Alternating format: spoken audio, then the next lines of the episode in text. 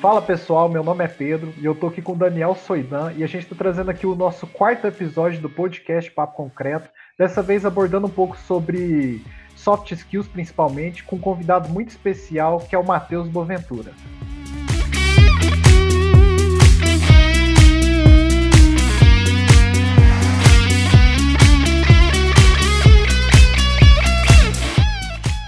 Então, Matheus, para a gente começar esse podcast, eu queria que você se apresentasse para o pessoal, falasse um pouquinho sobre a sua vida, alguma coisa que você queira passar para eles. Como é que foi a sua trajetória até aqui? Legal, cara. Obrigado, antes de mais obrigado pelo convite, Daniel e Pedro. Muito feliz aí de compartilhar com vocês um pouco da minha experiência e vivência. Agradeço bastante a todos vocês da PET também, tá bom? Bom, um pouco da minha, da minha trajetória, né? Eu sou, bom, Matheus Boaventura, eu tenho hoje 29 anos, é, eu me formei em engenharia de produção aqui em São Paulo, capital, no Instituto Maior de Tecnologia, que é a universidade aqui do, de São Caetano, próximo aqui da capital. E no meu último ano de faculdade, eu entrei numa multinacional americana para começar meu primeiro programa de estágio, que é uma empresa do agronegócio, uma empresa chamava Monsanto, né? E eu comecei o meu programa de estágio na área de cadeia de suprimento, né? E primeiro desafio, eu acho que eu enfrentei assim nessa transição foi quando eu estava na faculdade e aí eu comecei a ouvir as pessoas ao meu redor falando de processo seletivo, né? Eu era puto, uma pessoa meio meio desvinculada, assim, meio desconectada das, dos compromissos pós-faculdade e tal, não era muito de, de ficar muito ligado no mercado de trabalho e tal, mas quando eu ouvi processo seletivo eu me assustei pra caramba, cara, que eu não, não fazia ideia, cara, o que, era dinâmica de grupo, o que, era entrevista, o que, era painel, nada, cara, nada, nada. Aí, quando eu comecei a ouvir, eu me desesperei, cara, e comecei a procurar empresas, né, empresas, empresas, empresas tal. E aí eu conecto diretamente com o meu objetivo, né, que, que acho que é uma coisa bem importante de trazer para vocês, né. Uma coisa que eu digo para todos, para jovens que eu, que eu converso, né, e que eu mentoro ao longo de toda a minha carreira que eu mentorei até hoje, eu sempre digo que algo que faz com que o profissional ele consiga se destacar muito no mercado de trabalho é ele encontrar uma empresa que esteja alinhada com os objetivos dele, né? E eu acho que minha taxa de, de sucesso nos processos seletivos que eu prestei, né, entre eles Monsanto, Unilever, Procter Gamble, eh, Gamble, uh, com mais Johnson Johnson, todas essas eu acabei tendo um bom desempenho no processo seletivo não porque eu era um cara fora da curva, assim, pelo contrário, era um cara super, super normal, assim, nunca fiz nada demais, né? Mas muito mais pela clareza que eu tinha do porquê eu queria estar lá. Eu sempre tive muita clareza meus objetivos, e mais pelos objetivos, meus princípios e valores, assim, né? Eu sempre fui uma pessoa muito preocupada em ajudar as pessoas, sempre fui muito engajado em causas sociais, né? E, e as empresas que eu percebi que tinha essa pegada, né, de ajudar pessoas, de trazer produtos e soluções boas para os clientes, né? Se preocupar com o bem-estar da sociedade. Eu me identificava muito com isso. E quando participava de dinâmicas de grupo, de entrevistas e conseguia interagir e transmitir essas minhas convicções para os entrevistadores, era sempre muito, muito, muito bem, né? Ia sempre muito bem avaliado, né? Então, comecei minha carreira na Monsanto, né, como estagiário, e foi uma empresa que eu entendi que ela cultivava os mesmos objetivos e, e valores que eu também tinha, né? De preocupação em o lema era, é, como é que era o lema? Era um, produzir mais, conservar mais e melhorar vidas, né? Então, melhorar vidas. Então, esse era o lema da empresa na época. Então, me identifiquei muito com ela, comecei lá como estagiário, né? E, putz, é, foi, foi lá dentro mesmo que eu, que eu cultivei meu, meu crescimento pessoal e profissional, né? Fui efetivado em dezembro de 2013, Aí assumi a posição de analista júnior em janeiro de 2014, né, em cadeia de suprimento também. Analista pleno, depois analista sênior, isso foi em 2015, até que no final de 2015, início de 2016, eu assumi, eu fui convidado a ser assumir a posição de gestor de projetos para a América do Sul no time de marketing, né? Aí fui, fiquei como gestão, gestor de projetos por dois anos e meio, mais ou menos. E há mais ou menos um ano assumi a posição de gerência de marketing para América Latina, agora já na, na Bayer, né? Então a, a, a Bayer ela comprou a Monsanto, né? Foi uma compra no valor de 65 bilhões né, de dólares. E aí a Monsanto deixou de existir e foi agora faz parte da Bayer, né? Então hoje eu sou parte do time da Bayer aí, que é uma ótima empresa, empresa excepcional assim, também muito alinhada com meus objetivos e meus meus valores também Então, isso é um pouco da minha, da minha trajetória, e um pouco dos meus objetivos e, e valores como profissional também. Então, assim, desde o começo você já era uma pessoa mais centrada, você tinha um objetivo. Isso surgiu durante a sua graduação, quando, desde quando você era mais novo, assim, era sempre fez parte da sua personalidade? Ou é algo que você começou a desenvolver? Você pensou assim, não, chegou um momento que você pensou, eu tenho que ser mais centrado nisso, é isso que eu quero para minha vida, é isso que eu quero alcançar. Como é que foi esse processo? Pedro, puta, pergunta excelente, cara, que você fez. Uma, uma coisa que acho que é interessante, e eu acho que, de novo, né, mentorando muitos jovens, acho que eu mentorei mais de 50 jovens ao longo da minha carreira aí, cara, eu percebo uma grande ansiedade que todo jovem tem, cara. E eu também tinha muita de ter clareza e certeza para onde quer ir né? Aquela pergunta lá, cara, onde você se vê daqui cinco anos? Cara, sinceramente, eu não tinha, não tinha a menor ideia onde eu queria estar daqui cinco anos. Não tinha ideia, e nem hoje eu tenho, cara. Ninguém. É muito difícil ter clareza dessa resposta, né? Então, respondendo sua pergunta, cara, eu era muito centrado, Pedro, no que eu enxergava como valores no meu emprego, né? Eu queria estar num lugar que eu me desenvolvesse, que eu aprendesse, que eu conseguisse interagir com pessoas, que eu conseguisse desempenhar meu potencial, né? Esse é o lugar que eu queria estar. Agora, se a ser numa empresa X, na Y, se a ser na área de cadeia de suprimento, de logística, de marketing, cara, isso não tinha a menor ideia, né? Então, uma coisa que eu sempre aprofundo, não sempre, vai, a partir de que momento eu comecei a me preocupar mais com isso, cara, foi quando eu tinha mais ou menos 21 anos, né? Que eu tive um incidente pessoal, né? Um problema, uma questão pessoal minha mesmo, e aí, cara, eu comecei a, a, a, enxergar a importância de você dedicar tempo a causas sociais, né? Eu comecei a, puta, dedicar tempo aí em casa de repouso, em hospital com pessoas doentes, acidentadas, é, orfanatos tal. E eu, eu, percebi que esse tipo de causa, né, dedicar tempo a esse tipo de, de pessoas necessitadas, pessoas é, com em ordem de mendicância, né, de pessoas de rua tal, era uma coisa que eu, eu me sentia muito realizado, cara, ajudar esse tipo de pessoa, essas pessoas que precisavam mais, né? E aí, nesse momento, eu falei, puta, cara, mercado de trabalho, puta, será que tem a ver? Até me deu uma crise existencial lá, puta, será que mercado de trabalho tem a ver com isso que eu quero? Eu falei, cara, total, velho, quanto, quanto, quantas pessoas, elas não precisam, às vezes, de uma, de uma ajuda no trabalho, de um apoio ali, de um direcional, né?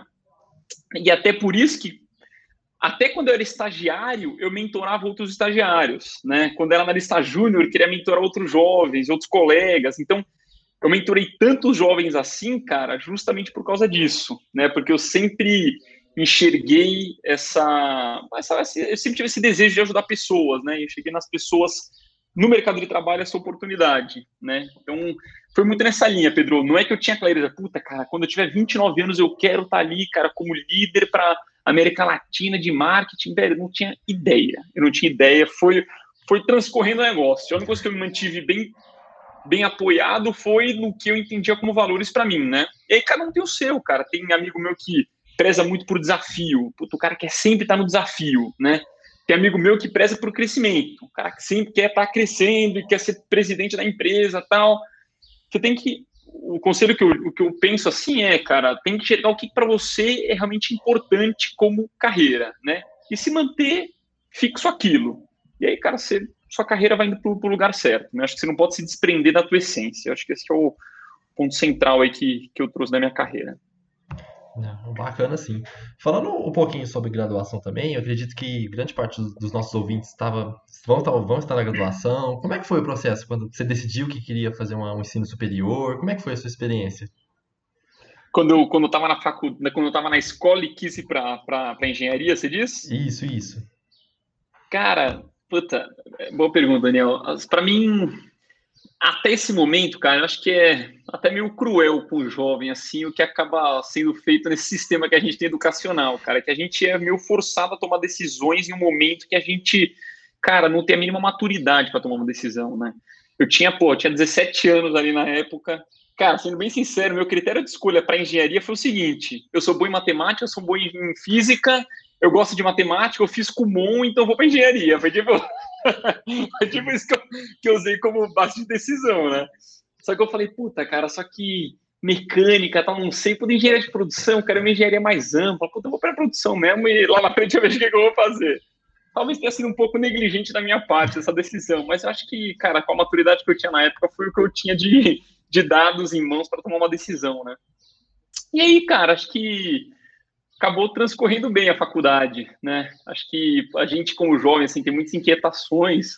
Quando eu estava no segundo ano, cara, eu pensei em largar a faculdade para fazer gastronomia, essas loucuras aí. essas loucuras que dá na nossa cabeça, cara. Essas crises, né? Mas acho que é legal falar sobre isso, porque às vezes a gente acha que a gente é um alien. Puta, será que só eu que vivo essas crises, cara? Mas ninguém nesse mundo tem essas crises. Velho, acho que todo jovem que eu falei, assim, tem uma crise ou outra, assim, na, na faculdade, no início de carreira. Sim, sim. Então, beleza, Matheus. É, agora, entrando assim mais no mérito das soft skills, que é algo que você divulga bastante no seu Instagram, como que seria assim a melhor definição para você de soft skills, até mesmo para o pessoal que não conhece muito da área, como que você definiria? Perfeito, Pedrão.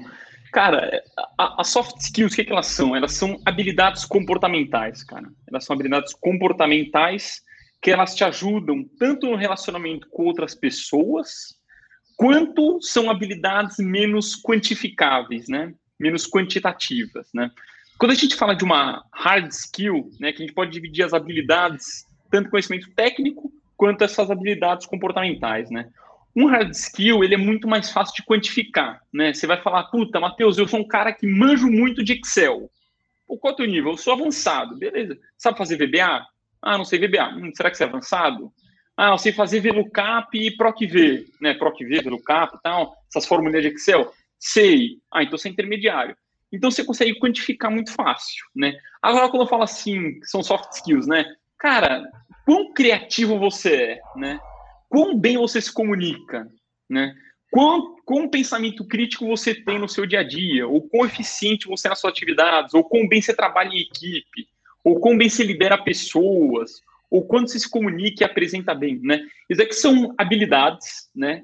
comportamentais, né, porque elas não são quantificáveis, elas estão inerentes à pessoa, né, uh, só que não se engane, né, não é pelo fato dela não ser quantificável que ela não é importante, cara, muito pelo contrário, né, a gente, pela nossa formação de engenheiro, tal, e pela mentalidade que acaba bem, bem presente, assim, na nossa graduação, a gente acaba dando um peso muito grande para as habilidades técnicas, Pô, o cara manja de Six Sigma, o cara entende de 5S, Lean Manufacturing, entende de resistência dos materiais, pá, né? Daí como se fosse a melhor coisa do mundo, e é importante, né? É importante, estou dizendo que não é, é importante. E negligencia, cara, habilidades comportamentais que, se você vai num mundo corporativo, né? Eu que estou oito anos já no mercado de trabalho, eu percebo, cara, os líderes de empresa não é o cara que manja muito de cálculo, o cara que manja muito de Excel, ou a, a moça que domina a ferramenta de gestão. Não é. Pessoa que é líder e se destaca na empresa, o que, que é? Uma pessoa que consegue trazer uma visão holística, uma, uma, uma inovação onde ninguém encontra, uma pessoa que consegue criticar o status quo, né, que é aquela, aquele, aquele aquele padrão que a empresa está, ele consegue enxergar uma oportunidade onde, onde ninguém enxerga. É a pessoa que consegue, cara, você imagina, né? Quando eu era gestor de projetos, eu liderava indiretamente um time de quase 80, 100 pessoas, né? E essas 100 pessoas, cara, não eram pessoas de 25, 26 anos, era cara de 50 anos, 40 anos, diretor, né? Cara, como é que você vai influenciar esses caras, influenciar eles a fazer uma coisa que você precisa que faça? como é que se persuade eles, como é que se engaja eles, né? Isso daí é que trabalho em equipe, comunicação, como é que você traz novas soluções, né? Inovação, pensamento crítico. Então, tudo isso são habilidades comportamentais, né? Que são as soft skills que destacam muito o profissional. E é por isso, cara, que eu de muitos anos para de seis, sete anos para cá, eu comecei a aprofundar muito nessa, nesse, no estudo e na aplicação das soft skills na minha realidade, né? Porque é o que eu sempre falo, Soft skills, não adianta você ser um bom teórico, você tem que ser um bom praticante, você tem que praticar elas, cara. E, e dando um passo além, né? Por que, que eu, eu, eu bato tanto na tecla assim de você investir tempo no seu desenvolvimento de habilidades comportamentais soft skills? Porque eu sei que é isso que faz com que um profissional ele se destaque no mercado de trabalho. né? É isso que faz com que ele sinta um profissional realmente empoderado para transformar e gerar muito resultado dentro da empresa, né? E tem um livro que eu até peço licença para eu, divulgar aqui para o pessoal que nos escuta aqui. É um livro que chama So Good They Can't Ignore You, do Cal Newport, né? Cara, tão bom que você não pode ser ignorado. Cara, é um livro assim que eu acho que ele, ele, ele resume muito a minha mentalidade, né? O que, que ele fala? Ele fala da, da mentalidade apaixonada do profissional, né? Qual que é a mentalidade apaixonada? Aquela nossa ideia de que tem um trabalho que existe para gente, que quando a gente encontrar aquele trabalho, fazer aquela atividade que é vender coco na praia de Taparica no verão, aí sim eu vou ser realizado, cara. Lá, sim, quando eu virar diretor da empresa, aí sim eu vou ser feliz, cara. Ele fala que a gente tem essa mentalidade, mas ele, esse livro ele vai justamente ao contrário. Ele fala que o que faz você gostar do seu trabalho não é você encontrar um trabalho dos seus sonhos. Não que não exista, pode ser que tenha, mas é difícil encontrar, muito difícil. Mas o que ele fala que faz você gostar do seu trabalho se sentir realizado fazendo aquilo é você fazer muito bem aquele seu trabalho. Fazer de uma maneira tão boa que você não pode ser ignorado. E você fazendo tão bem aquela atividade, você vai ser uma pessoa mais reconhecida, que vai ter mais controle do seu tempo, que vai ter uma remuneração melhor, que vai ser mais admirado pelos seus colegas, que vai ter mais poder de ajudar pessoas, de não de ajudar pessoas, mas talvez de exercer aquele teu propósito, cara, de ajudar pessoas, de assumir desafios. Então você vai fazendo muito bem o que você faz, você vai ganhar tudo isso, entendeu? Então eu entendo que a maneira de você fazer muito bem aquilo é desenvolvendo essas habilidades. Por isso que eu acabo batendo tanto nessa tecla aí das soft skills. Porque eu entendo que é um veículo para a pessoa se realizar como profissional. Você tinha, Matheus, você tinha falado um negócio muito interessante, que muitas das vezes acontece de a gente valorizar muito as hard skills, que são que é aquele conhecimento mais técnico, de saber fazer mesmo, ao invés das soft skills, que é algo mais pessoal, tipo, o nosso relacionamento em geral. E pensando no engenheiro civil, a gente não tem como trabalhar sozinho. Tudo, quase tudo que a gente for fazer no, no mercado mesmo envolve outras pessoas.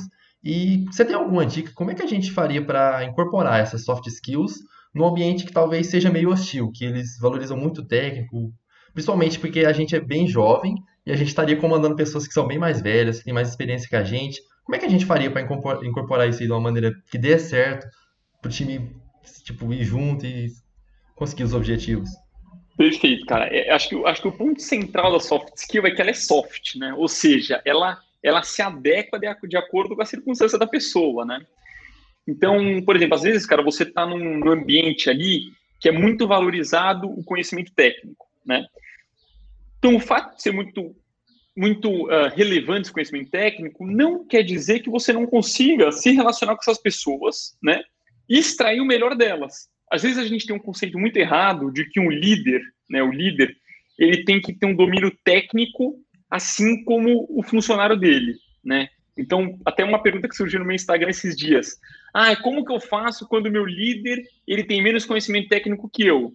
É natural que o seu líder vai ter menos conhecimento, conhecimento técnico, porque você faz uma coisa, o teu líder ele faz cinco. Ele nunca vai conseguir ter profundidade naquilo nas cinco coisas, né? Então, Uh, por mais que você esteja num ambiente que as pessoas prezem muito pelo conhecimento técnico e você não tenha, você tem que conseguir entender de que maneira você se relaciona com aquela pessoa, né? Pode ser através de uma, uma comunicação, né? Então, você se comunicar bem com ela, né? Pode ser você é, investindo no networking, né? Dedicar tempo, cara, a gerar valor, né? Eu sempre falo muito de você gerar valor, né? Por mais que você não tenha você, você sempre sabe mais do que alguém em algum assunto, sempre. Mas o cara pode ser o guru ali da engenharia civil, pode ser o guru da resistência de materiais, por exemplo. Só que ele vai ter alguma coisa que ele não entende. Pode ser que ele não saiba do Excel, pode ser que ele não saiba, não saiba construir apresentação, pode ser que ele não entenda muito de sistemas. E aí que entra a maneira de você começar a gerar valor e ganhar também é, res, responsabilidade, uma autoridade boa no time, né? é você identificar o que as pessoas técnicas elas têm de bom, explorar o lado positivo delas, né, em prol do time, explorar no bom sentido, né, e ver o que elas não têm e falar assim, cara, como é que eu posso ajudar ela no que ela não tem, né? E você ajudando ela no que ela não tem, você vai começar assim a desempenhar um trabalho em equipe, né? E pô, ela vai começar a sentir um, agradecida a você, né? E quando você precisar de uma ajuda, ela vai, vai te retribuir também, né? Então acho que aí começa, né? Obviamente, né, o, o Daniel, se a gente, cara, a gente pegar soft skills principais, né, que eu, que eu abordo muito, são 11, né, cara? Então, são os soft skills principal, principais. Quais são, né? Foco e eficiência, pensamento crítico, criatividade e inovação, negociação, comunicação, apresentação de alto impacto, liderança, trabalho em equipe. Qual mais?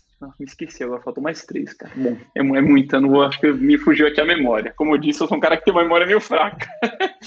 Mas é, tem maneiras de você desenvolver cada uma delas, né? Cada uma delas, eu, eu, que, como, é, como é que é a dinâmica de uma soft skill, né? Tem essas 11, né?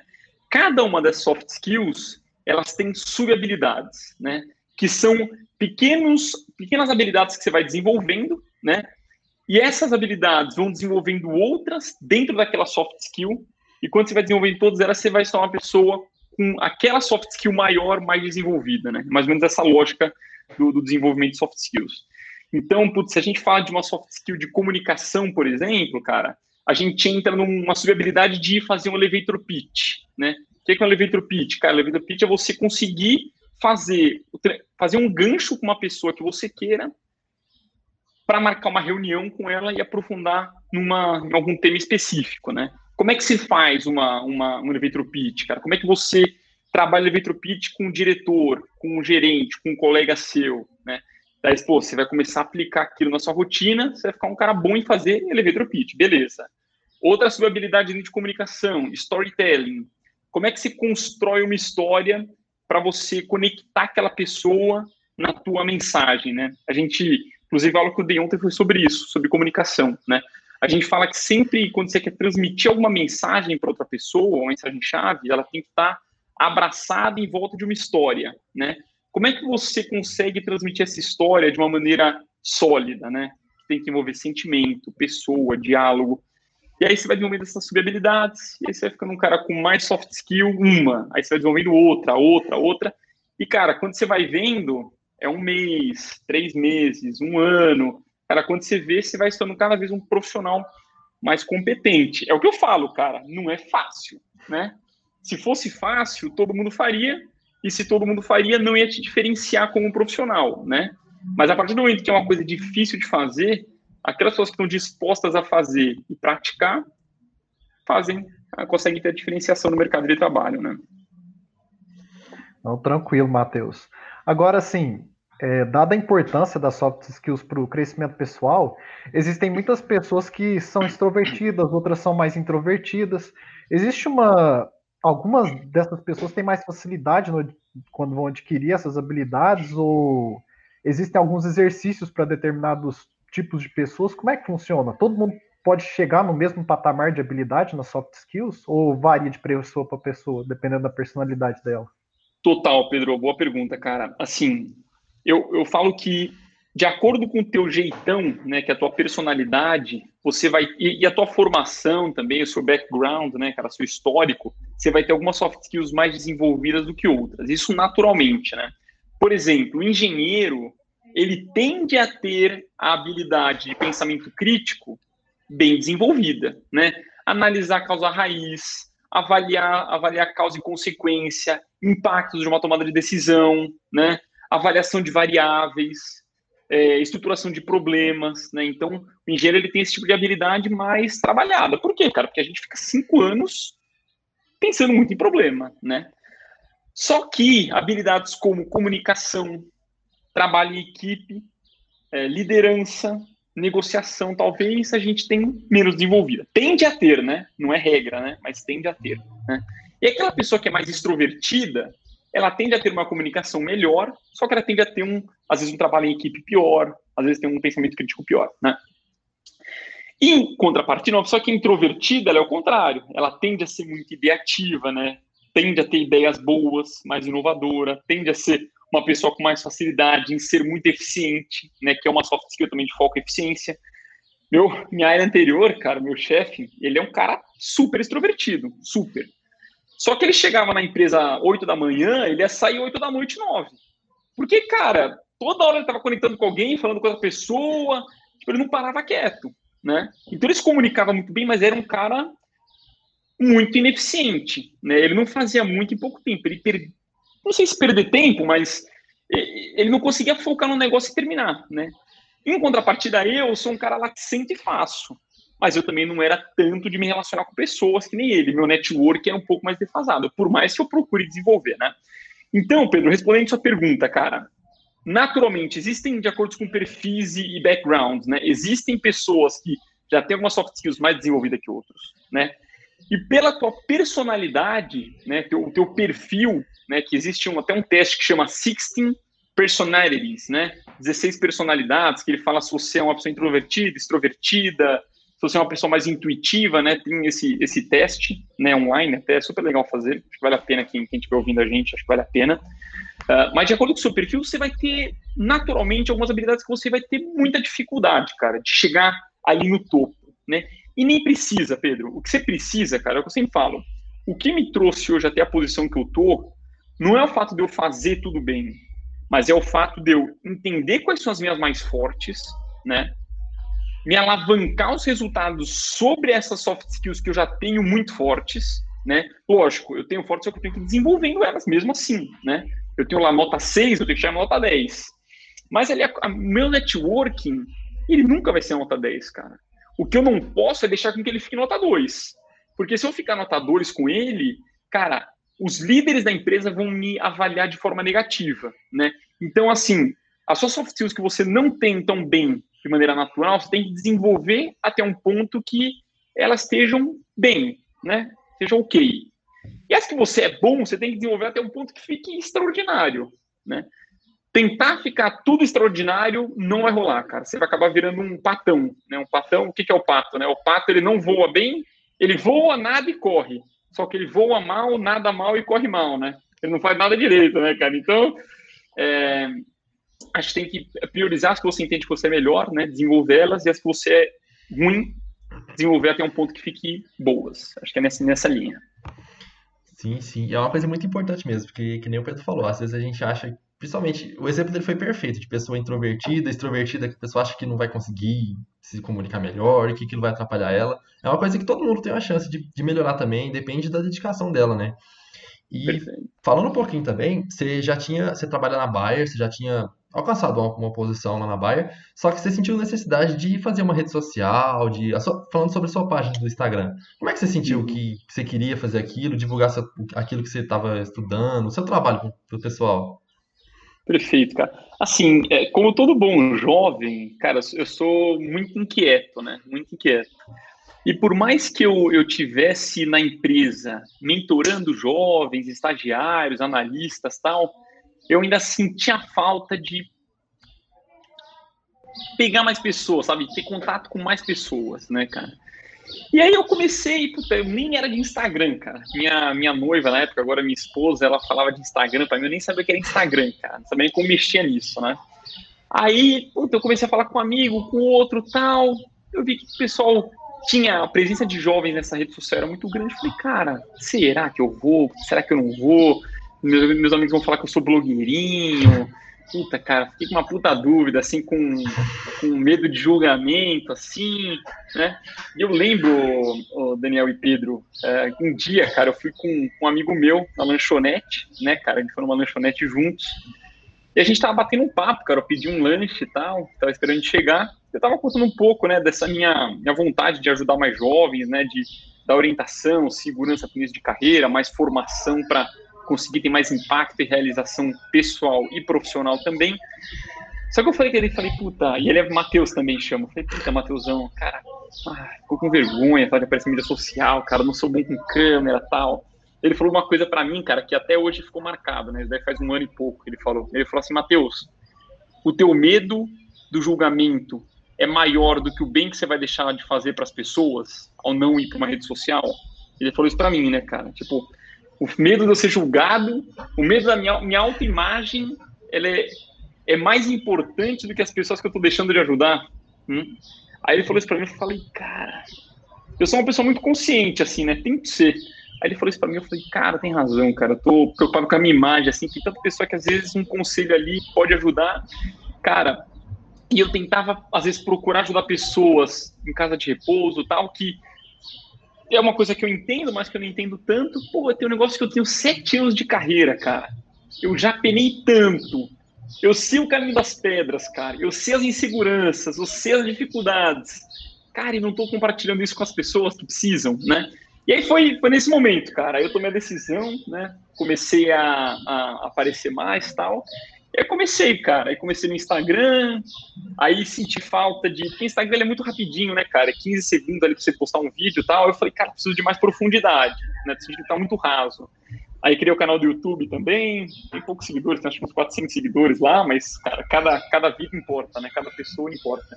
Então, cara, é, são mensagens mais profundas, de 10, 15 minutos.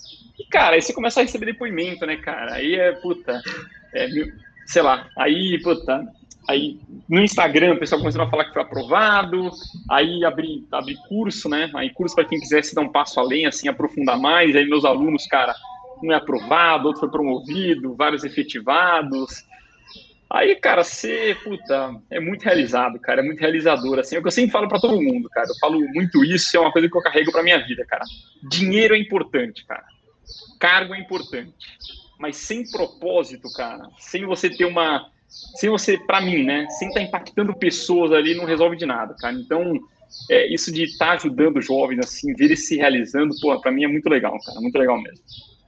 Então foi, foi nessa linha aí que eu de, de, decidi essa empreitada, vai, resumidamente.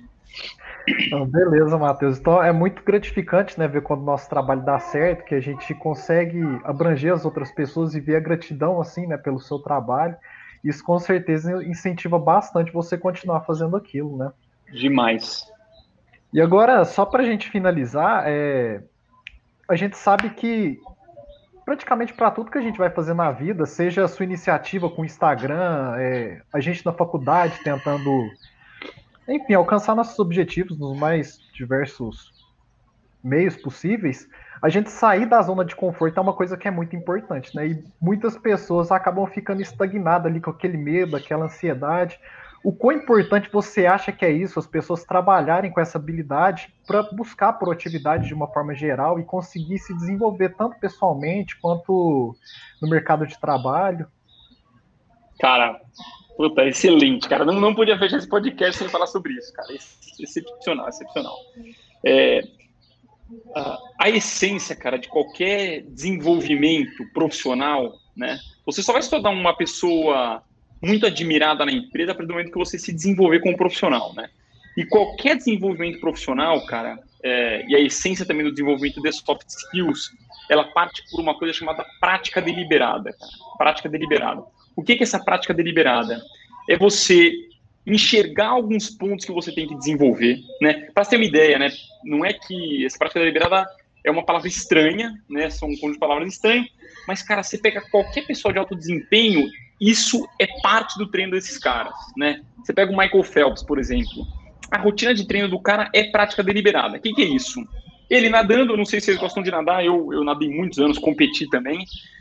Cara, um dia ele vai na piscina, ele só treina a fase aérea. Ele só vai ficar com o braço dele, sobe e desce. Sobe e desce, treinando a entrada na água, treinando a rotação do braço. Ele fica só treinando isso, né? Cara, milimetricamente, cara, milimetricamente. Outro dia ele vai treinar só ondulação. Ondula, ondula, ondula. Um dia não, né? Vários e vários dias, né, cara? Vários e vários dias. O Mark Phelps ficou três anos sem tirar um dia de férias, né? Treina, treina, treina.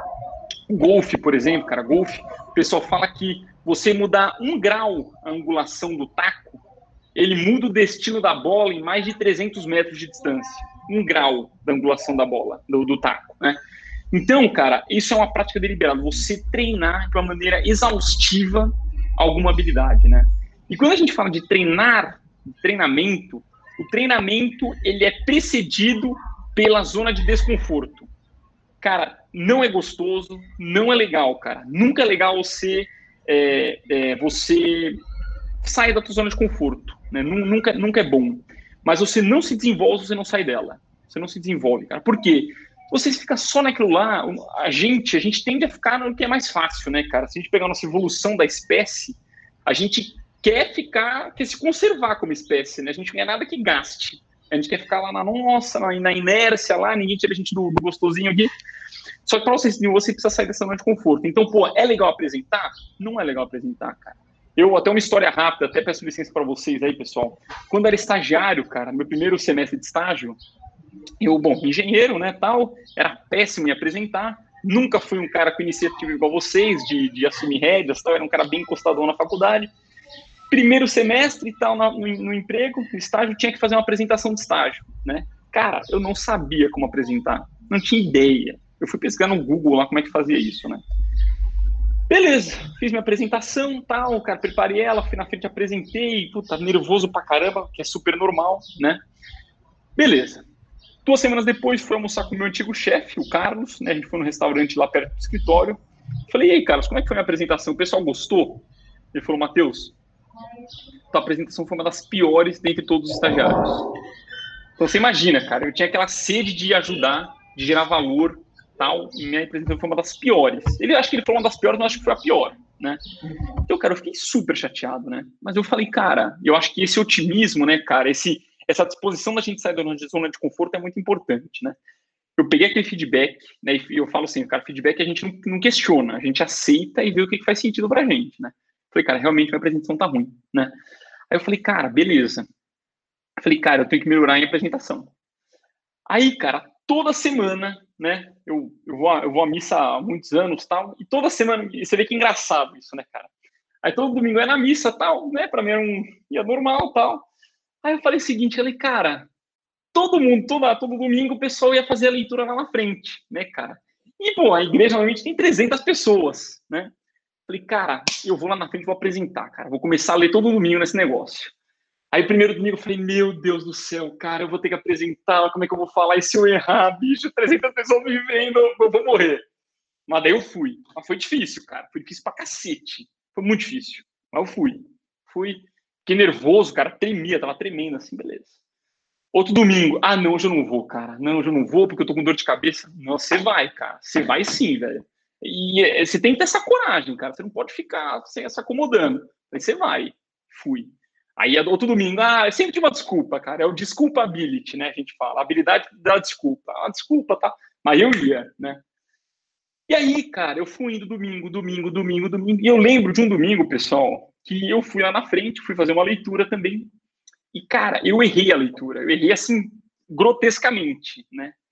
E no que eu errei, eu falei, caralho, eu lembro até hoje, eu olhei pra frente assim, eu falei, meu, os caras devem estar olhando para mim dando risada, né? Todo mundo tava sentado, né?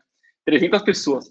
Lembro que eu olhei assim, pessoal sentado lendo, lendo o folhetinho deles. Ou seja, eles não estavam nem aí, cara, se eu errei ou não, né?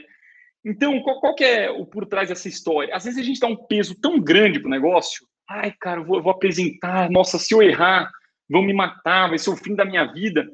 Cara, o pessoal não tava nem aí, cara. Então, é, sair da zona de conforto não foi fácil, mas depois dessas um mês, dois meses, três meses, ah, sim, né? Três meses, quatro meses, no fim do ano teve outra apresentação de estágio, que foi a segunda. apresentei uma no primeiro semestre, a outra no segundo semestre, né? Fui lá, apresentei, preparei minha apresentação, tal, apresentei, feedback. Me chamou meu chefe, falou, Matheus, tua apresentação ela foi a melhor de todos os estagiários e recebi uma proposta de efetivação na área, né? Então, cara, foi fácil? Não foi fácil. Foi, foi legal? Não foi legal, cara, apresentar. Mas o resultado veio, né? E eu acho que o resultado ele vale muito mais do que a gente ficar no nosso, no nosso status quo, né? Então acho que essa é uma, uma, uma, uma história minha, dentre várias outras que eu tenho aí, para ilustrar um pouco da importância de sair da zona de conforto. Bom, então é isso, Matheus. Eu queria agradecer novamente pela participação, por ter ajudado a gente a desenvolver melhor, compartilhado suas experiências também. Pois é, foi muito bom ter participado. A gente, eu e o Daniel tava até comentando ontem que essa é uma uma das habilidades que a gente sente muito falta durante a graduação e a gente estava muito ansioso assim para poder ter essa conversa com você, que você tem bastante propriedade para falar sobre o assunto. Então, da mesma forma que vai ser proveitoso para todo mundo, foi muito proveitoso para a gente também ter mais essa parte de conhecimento e aproveitar da sua experiência também e ter falado com a gente. Então, muito obrigado, viu, Matheus? A gente agradece sim, de coração mesmo. Beleza, Pedro. Beleza, viu, Daniel? Cara, agradeço bastante você mais uma vez pelo convite. Cara, saibam que portas abertas aí, cara. Se vocês quiserem marcar outro dia, um outro papo, cara, vai ser super prazeroso aí poder contribuir um pouco com vocês, tá bom? E precisando de alguma coisa, eu tô sempre à disposição aí para ajudar, tá legal? Não, tudo bem então. Muito obrigado, Matheus. Valeu, Matheus. Obrigado, Valeu. viu? Até mais. Um abraço. Então é isso, gente. Esse foi mais um episódio do podcast Papo Concreto. Se esse episódio fez sentido para você, se ele agregou de alguma forma na sua vida, não esqueça de compartilhar com seus amigos, compartilhar com aquele colega seu que está querendo, querendo se aprofundar, aprender um pouco mais sobre o mercado de trabalho. E até a próxima edição.